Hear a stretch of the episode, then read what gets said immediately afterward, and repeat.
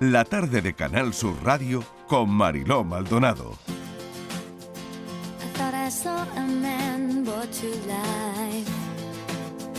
He was warm, he came around like he was dignified. He showed me what it was to cry. Well, you couldn't be that man I adored. You don't seem to know, seem to care what your heart is for. Don't know him anymore. There's nothing where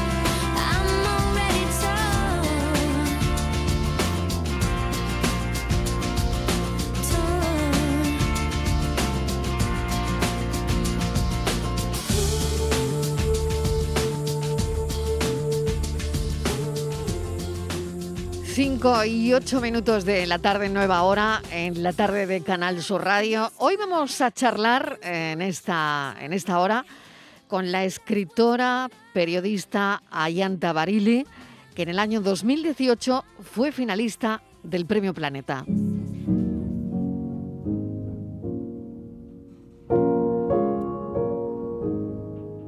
Me he agarrado a un berrinche absurdo por un problema sin importancia las lágrimas quemaban mi piel, parecían radioactivas. He tenido que ponerme aloe en la cara para calmar el escozor. Después me ha llegado un vídeo de una playa de Vizcaya con un ciervo bañándose en el mar al alba.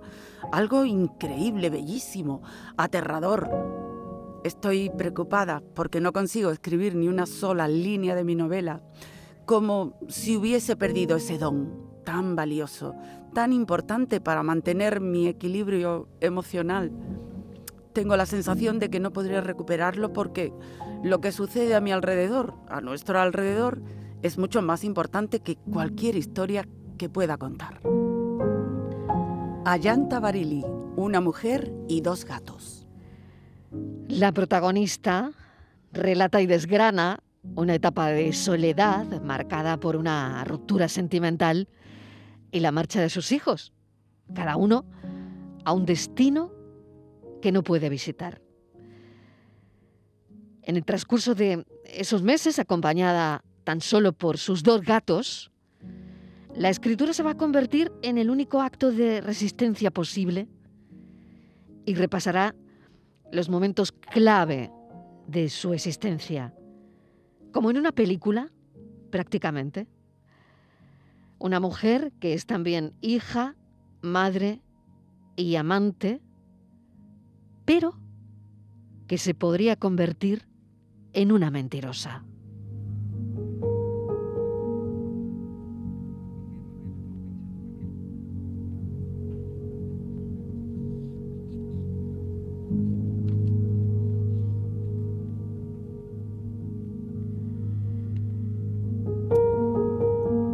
Ayanta Barili, bienvenida. Hola, encantada de estar con vosotros. ¿Qué tal? Gracias por estar con nosotros, Ayanta. Y bueno, lo primero que tengo que, que preguntarte es, bueno, han pasado Tres años. Eh, tu novela fue finalista del Planeta en el año 2018 y vuelves ahora con una mujer y dos gatos.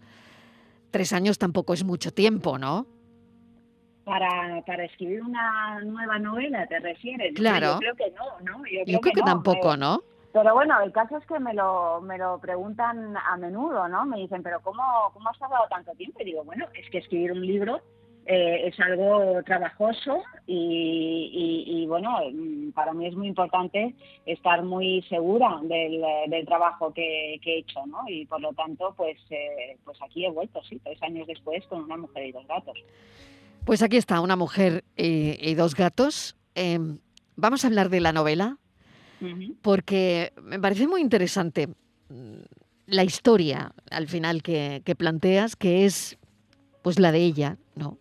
Al final, eh, dices en un momento dado, eh, eh, ella dice, lo aspiro todo. Los malos rollos, el enfado, la incertidumbre, la rabia, la ansiedad, el cansancio, el insomnio, la pereza, los dolores, la tristeza. Respiro y aspiro. Anhelo, deseo, sueño, quiero, espero, pretendo. Ahí es nada, ¿no?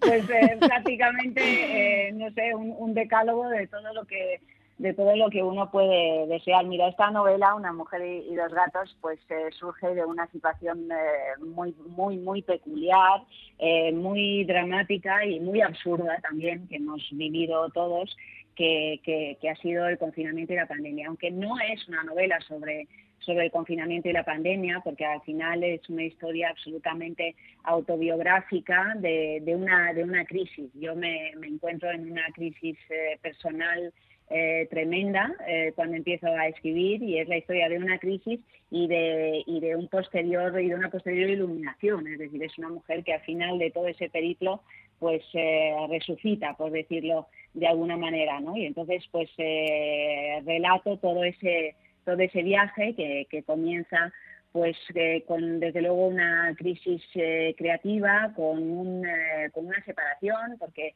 me separo del que fuera mi marido, eh, con, una, con, con la, la, marcha de los hijos de, de, casa y con esa mujer que soy yo que se queda sola en casa con, con, dos gatos cuando comienza el confinamiento. Pero no es una novela tampoco sobre el síndrome del nido vacío o sobre mascotas, el síndrome del nido vacío de ninguna manera, porque yo estoy encantada de que, de que los hijos se, se vayan de casa y, y hagan su, su vida, ¿no?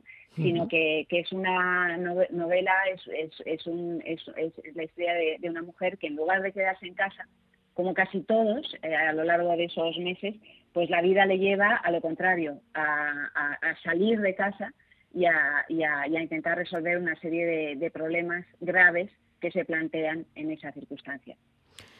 Anécdotas, recuerdos, fábulas, grandes dosis de sinceridad y yo creo que es lo que emociona a la gente y sobre todo ahora que te estamos escuchando que hay mucho de Ayanta Barile en ese personaje y en este libro, Una mujer y dos gatos, ¿no? Eh, al final... Más que mucho yo diría que todo. Que todo, exactamente. Eh, hay todo, hay todo en este, en este libro, ¿no?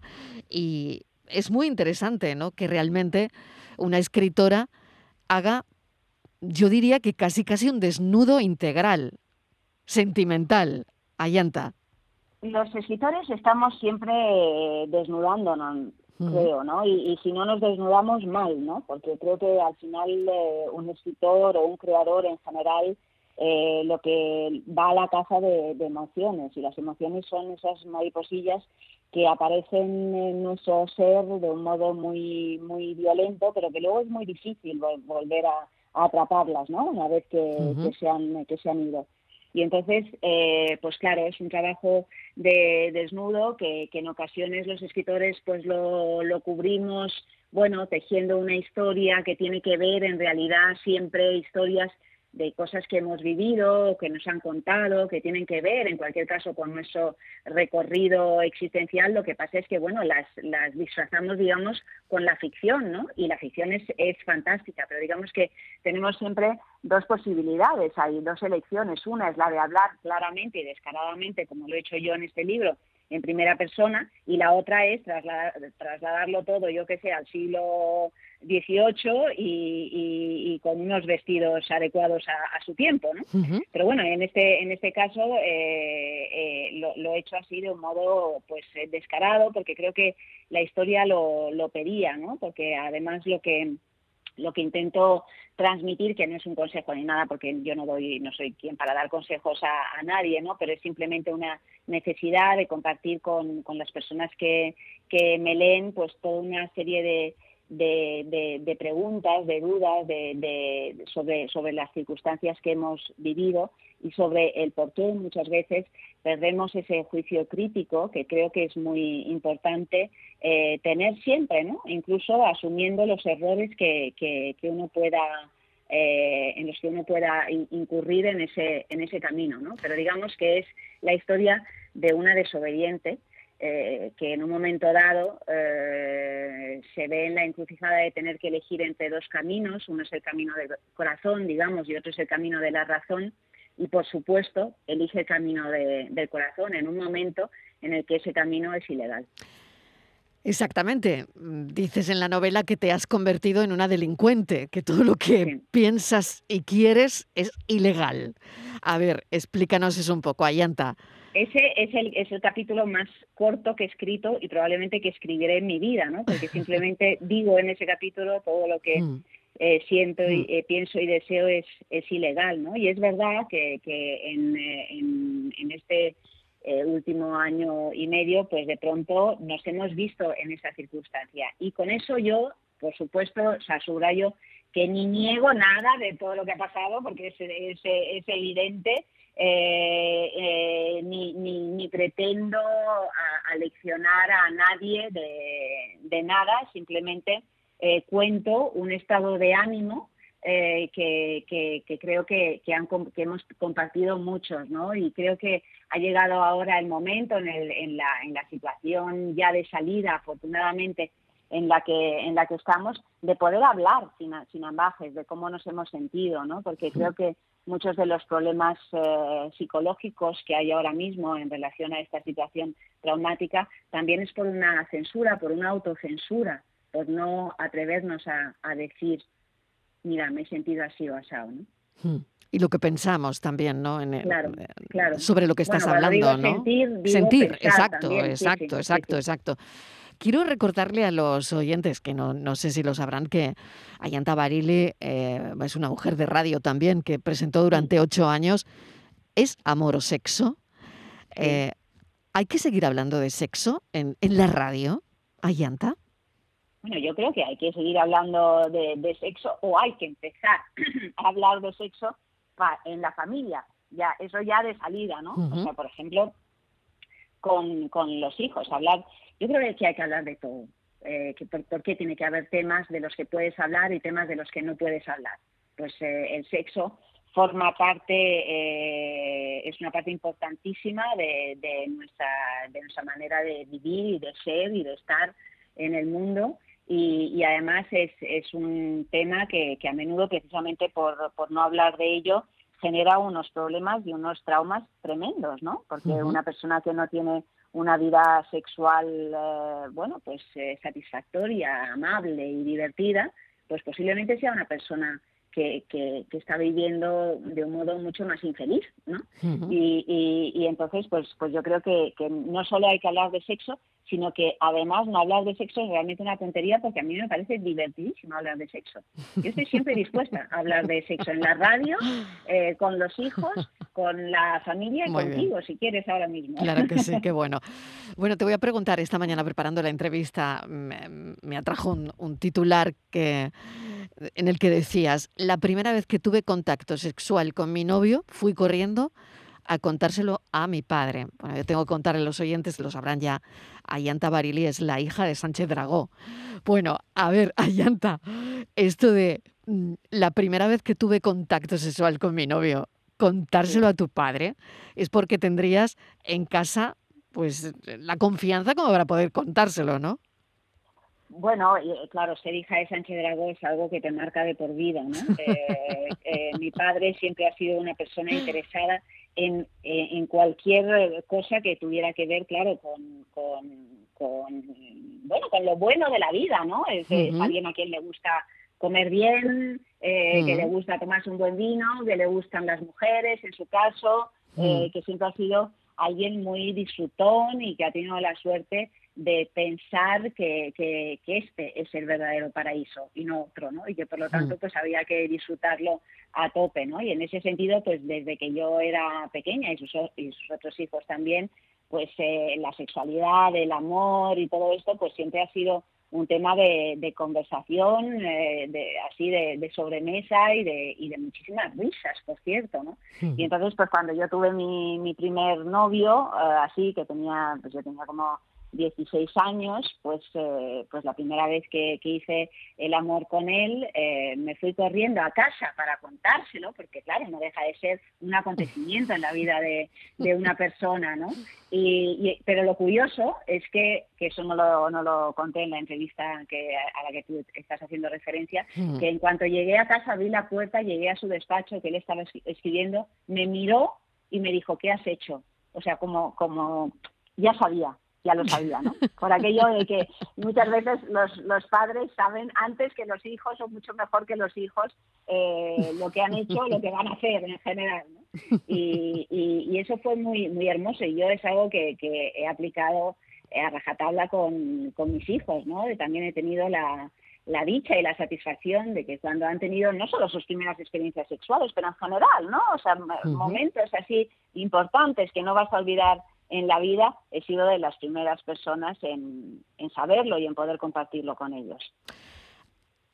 ¿Ha leído tu libro? ¿Mis hijos? ¿Tu padre? Mi padre.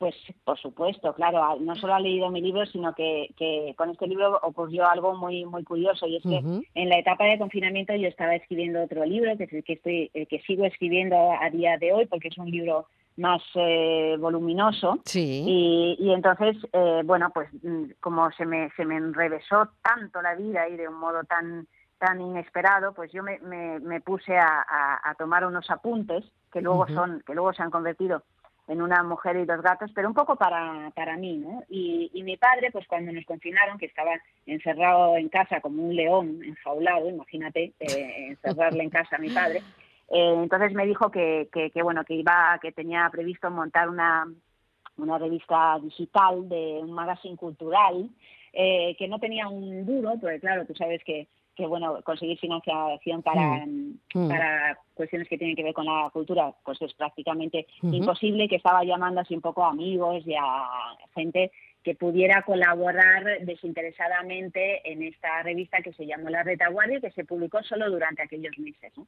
Y, entonces le dije, mira, pues yo no tengo nada, además estoy muy agobiada porque yo seguí trabajando en la radio durante toda esa época de un modo presencial y escribiendo mi novela y tal. Y le dije, lo único, estoy tomando estos apuntes, si quieres te los voy mandando y a lo mejor se puede hacer algo con ello.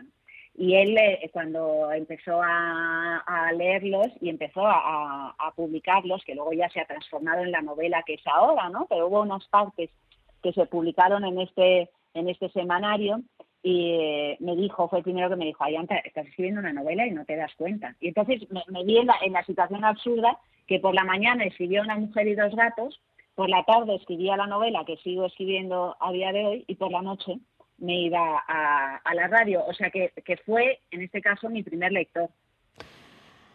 Volviendo a Una mujer y dos gatos, em, hablas de rebeldía y a mí me gustaría para terminar que me contases o dices unas pinceladas sobre qué hay que revelarse hoy, ¿no? Sobre lo que hay que revelarse.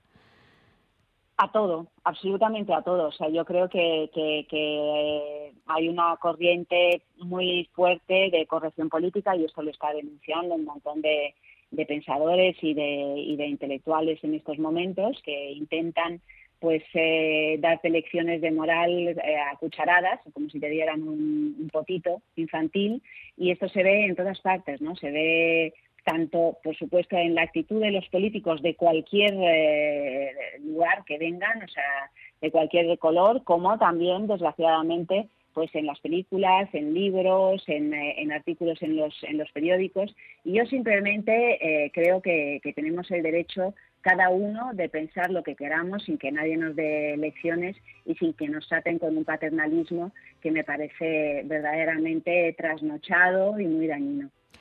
Ayanta Barili, mil gracias. Gracias por haber estado con nosotros. Una mujer y dos gatos. Un saludo, un abrazo. Cuídate mucho. Gracias. Hasta luego. Adiós. Adiós. adiós.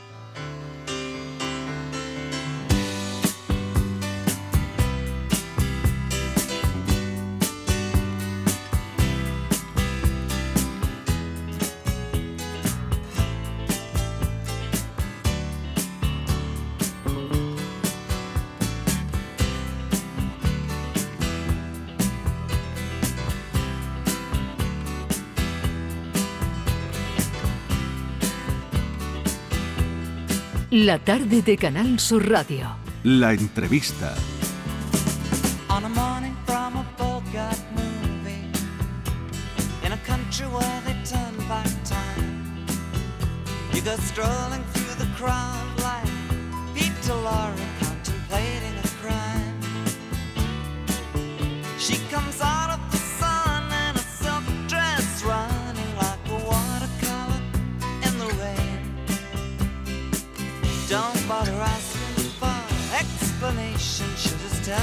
she came in the year of the cat.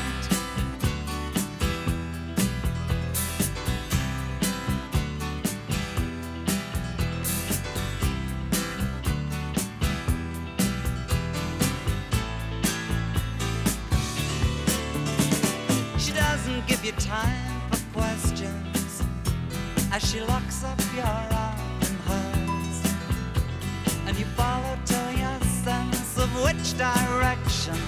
plate play disappear.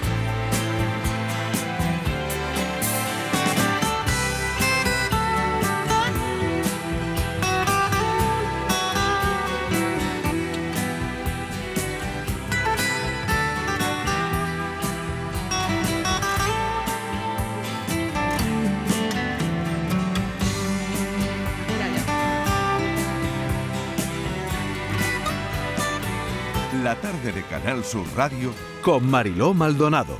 También en nuestra app y en canalsur.es.